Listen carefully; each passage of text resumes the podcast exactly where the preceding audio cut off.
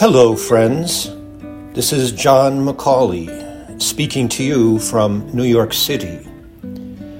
I have read for you on this program a number of times before, but it has been a few years since we were last together.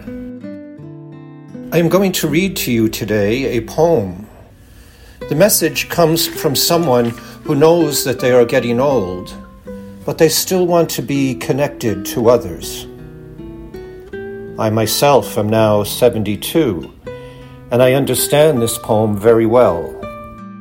I hope, and the author hopes, that you also can appreciate the poem at the heart level.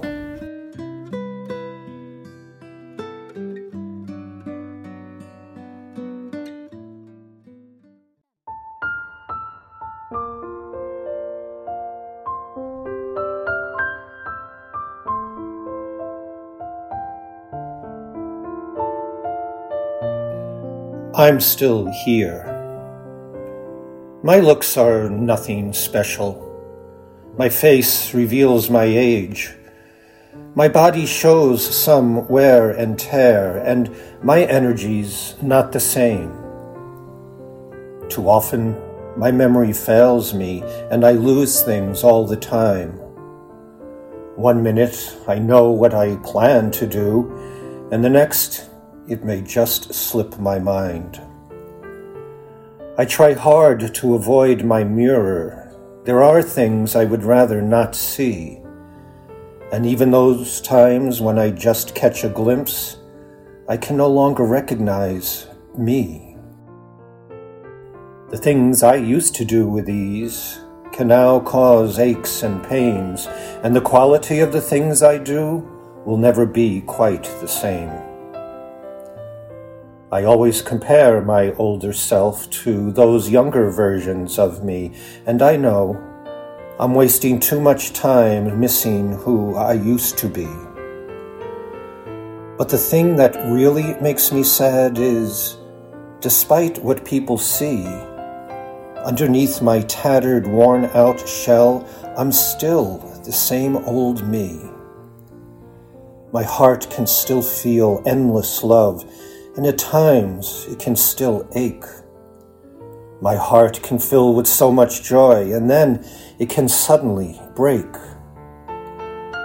My soul can still feel sympathy and longs for forgiveness and peace.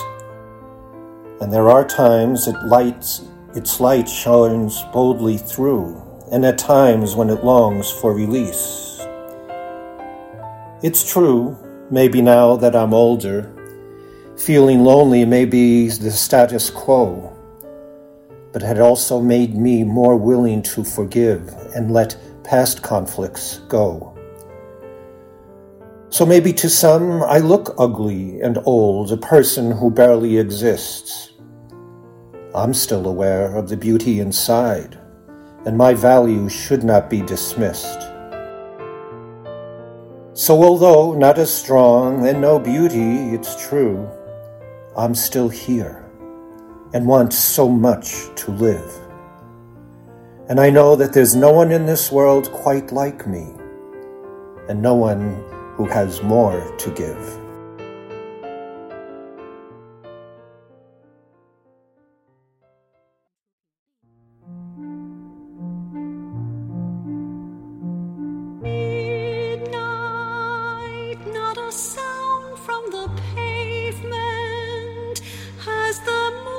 Her memory.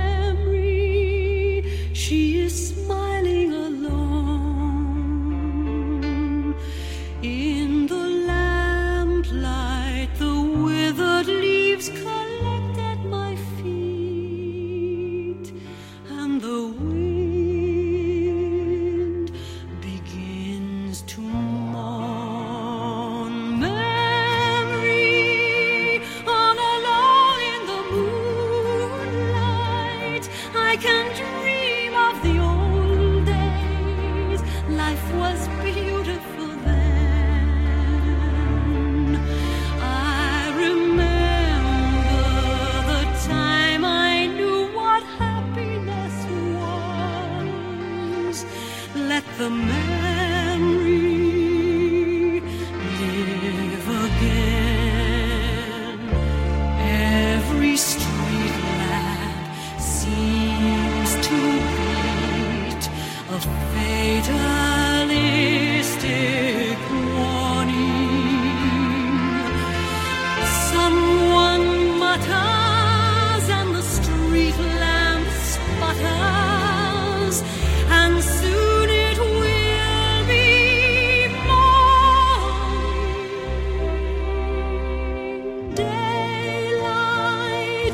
I must wait for the sunrise.